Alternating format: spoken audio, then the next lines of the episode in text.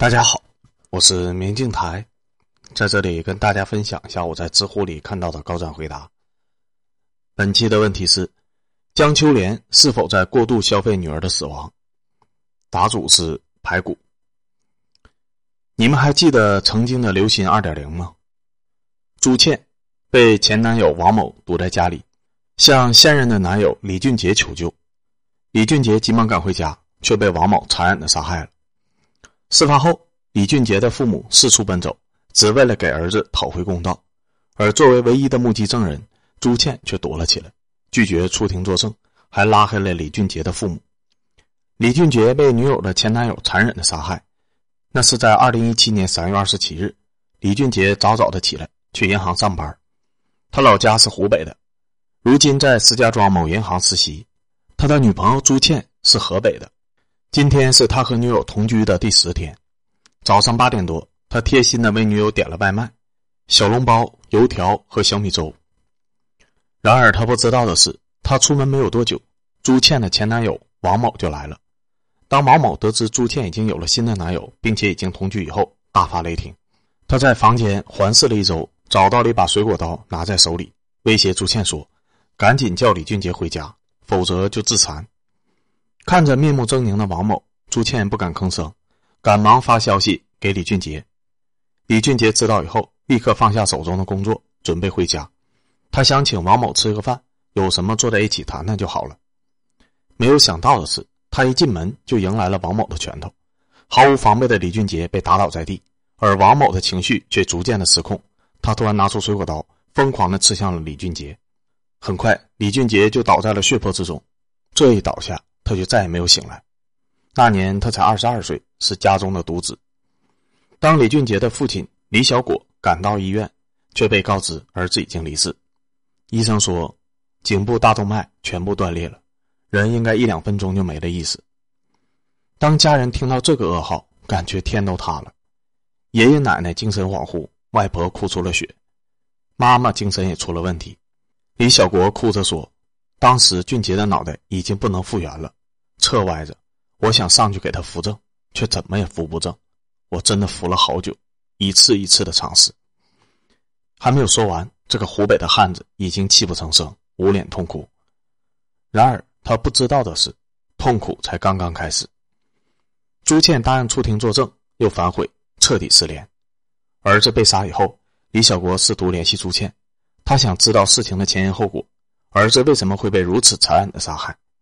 然而，朱倩消息不回，电话不接，李小国就一直给他打电话、发消息，几乎麻木。终于，二零一七年五月，朱倩在 QQ 回复了李小国，李小国燃起了希望。沟通的过程中，朱倩总是避重就轻，上来假惺惺的打了一场感情牌。他为了怕我受到伤害才回家的，他把他最好的一面带给了我。那十天，我让俊杰每天都吃到了肉，所以他生命的最后十天。他白天上班，下班以后就陪我，我俩都很幸福。当问到案发细节时，他只是简单的说了一下李俊杰受伤以后的反应。最后，他解释了自己为什么这么久不回消息、不接电话。出了事，父母肯定要保护我，所以我一开始没有出现。他甚至答应李小国会出庭作证。看着他信誓旦旦的保证，李小国悬着的心终于放下了。他以为自己可以为儿子讨回公道了。然而。他高估了朱倩，也高估了人性。自从五月份那次沟通以后，朱倩再次失联了，没有了音讯。有人建议李小国直接去朱倩家找人。李小国说：“我们没有去他家，这件事情要是在他们老家传开了，他们以后还怎么生活呀？”这句让人心酸的话，哪怕我已经万劫不复了，还要设身处地的为他人着想。反观朱倩一家，一直到开庭前，李小国都没有联系到朱倩。他给朱倩发了很多条信息，几乎都是恳求了。然而，一直到二零一七年十月十四日开庭，都没有朱倩的影子。走投无路的李小国一怒之下，将这一切发到网上请求帮助。这一下子仿佛得罪了朱倩，他的号码成为了空号，还拉黑了李小国的微信，彻底失联。朱倩依旧不出庭，凶手被认定自首。二零一七年十二月十六日，李小国赶到了朱倩家。却吃了他的闭门羹，原因是他们觉得李小国把这件事情发到网上太过分了。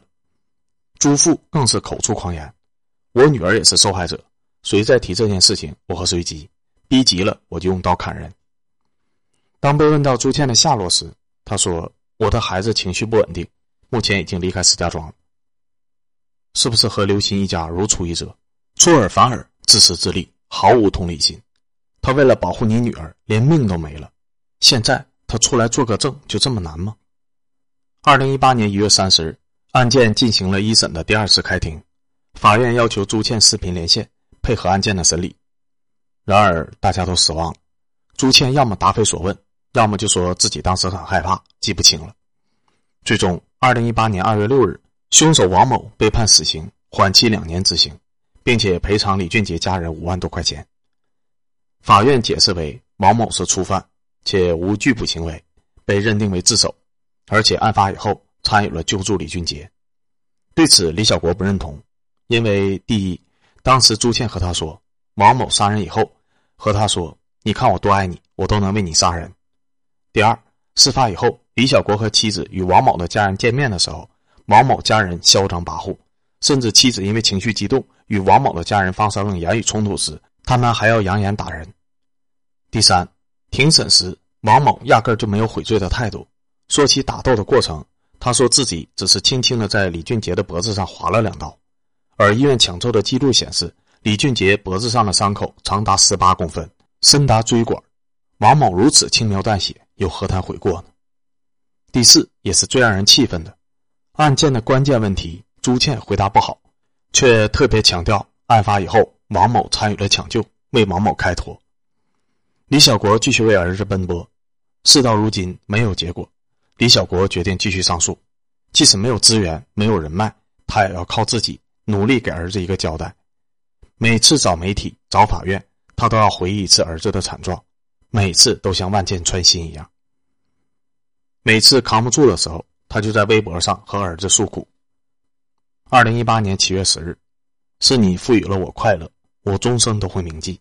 无论你走得多远，也走不出爸爸对你的思念。二零一九年一月二十八日，俊杰我儿，这段时间爸爸身体出现了问题，没能为你的冤屈奔波。二零一九年三月二十七日，李俊杰离开两周年。奶奶哭晕了过去，外婆哭到眼睛流血。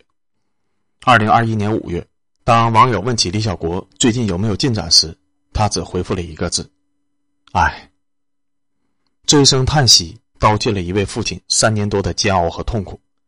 这原本也是一件是非分明的案子，却一直是非不分的拖到今天。这么多年，他们一家人该承受多么大的痛苦啊！说实话，要不是有人在某个回答里面提了一嘴。我根本就不知道还有这件事情，我估计大多数人都不知道。李父要是有江妈的执着和动力，且不说判决结果会不会改变，至少也不能让这个刘鑫二点零好受。这也是我一直认为江妈这个判决的重要意义。你不能指望每个人都有江妈的本事，但至少给后来者和法官指一个方向。所以江妈的个人品行如何，到底有没有敛财，我其实不关心。他有违法行为，你们完全可以去起诉，只要是法律手段，我都完全站在你们一边。但就起诉刘鑫这个举动，我非常的支持江妈，这就是一个母亲对女儿朴素的情感，也是对受害者家属的补偿。对这个判决，我非常的支持，这是对法治和道德的推动。我更支持刘鑫上诉，这是法律赐予你的权利。另一个答主安好心，我接受江母。比现在疯狂一百倍，我就乐见他动用可见的一切力量给刘鑫造成生存压力，无论手段体面与不体面，无论压力是社会性的还是生理性的。二审实锤了，就是锁门恩将仇报了。刘鑫的支持者不用再编小作文搅浑水了，至亲被这样对待，苦主被恶毒诅咒，江母居然没有选择同归于尽，仅仅是让自己在互联网上显得不那么好看而已。还想怎么着？如果是我，我会让警察看好我，千万别让我做出不理智的事情。但刘鑫这样的态度，恐怕他活不到现在。江母已经很克制了，他仅仅没有像你们这群阅历仅限于电视剧的家伙期待的那样，做一个体面的、毫无破绽的宽恕者，谁也不打扰的过完余生，这你们就受不了了？没躲在家里面念佛，就和你臆想的苦主人设冲突了，幼不幼稚啊？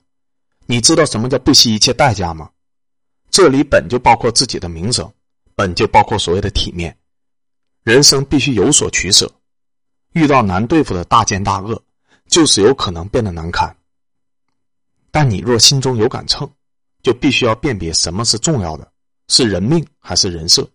而我就是直白的告诉你，我支持他提升自己的暴躁程度，爱怎么敛财怎么敛财，爱怎么博同情博同情，只要能让自己好过一点，崩溃的晚一点，让喷流心的热度持续的时间长一点，我就最大的宽容谅解他的不体面，因为世间万物都有程度之分，只要没有超过刘鑫之恶的万分之一，我就绝对不会反对姜母。我的道德水准够低了，我答应你。只要达到万分之一点的水平线，我就反水喷江秋莲，万分之一就行。